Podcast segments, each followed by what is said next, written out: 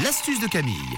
Et pour chasser les vampires, rien de tel que quelques aromates, euh, justement. C'est ton astuce, Camille, ce matin. Oui, une astuce pour les herbes aromatiques et pour les effeuiller. Quand on veut, vous savez, utiliser du basilic, de la coriandre, on fait tous la même chose. On arrache les feuilles et on les ajoute dans le plat.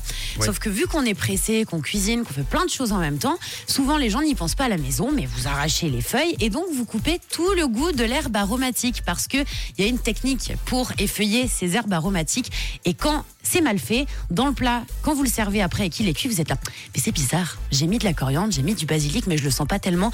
Et oui, c'est parce que c'est à cause de vos doigts que vous enlevez tout le goût. Donc il y a une astuce pour avoir tout le goût et pour bien effeuiller ces herbes aromatiques. Je vous explique. Pour effeuiller les herbes aromatiques, vous allez avoir besoin aujourd'hui d'une râpe à fromage. Je vous explique, Oh. c'est très très simple. Il suffit de passer vos tiges dans les trous de la râpe à fromage.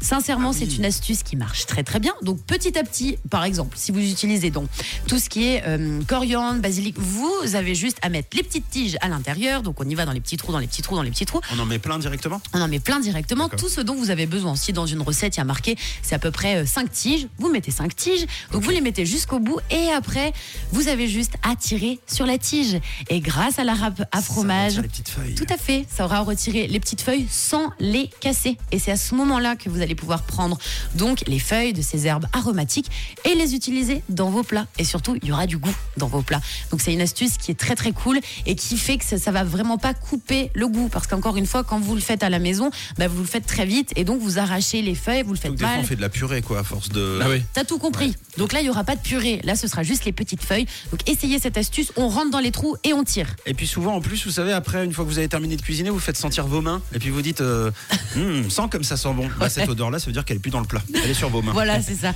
Et puis, le- c'est le goût, il est sur vos mains finalement. Avec la râpe, il n'y a pas ce problème. Donc, essayez cette astuce qui est très très cool. Si vous avez manqué euh, quelques feuilles, euh, eh bien, n'hésitez pas à réécouter tout ça en podcast sur rouge.ch et sur l'appli. Vous connaissez l'adresse, vous connaissez la direction. Vous attendez 10 heures et vous avez celle d'aujourd'hui. Bon jeudi, le Zoom arrive après Years and Years.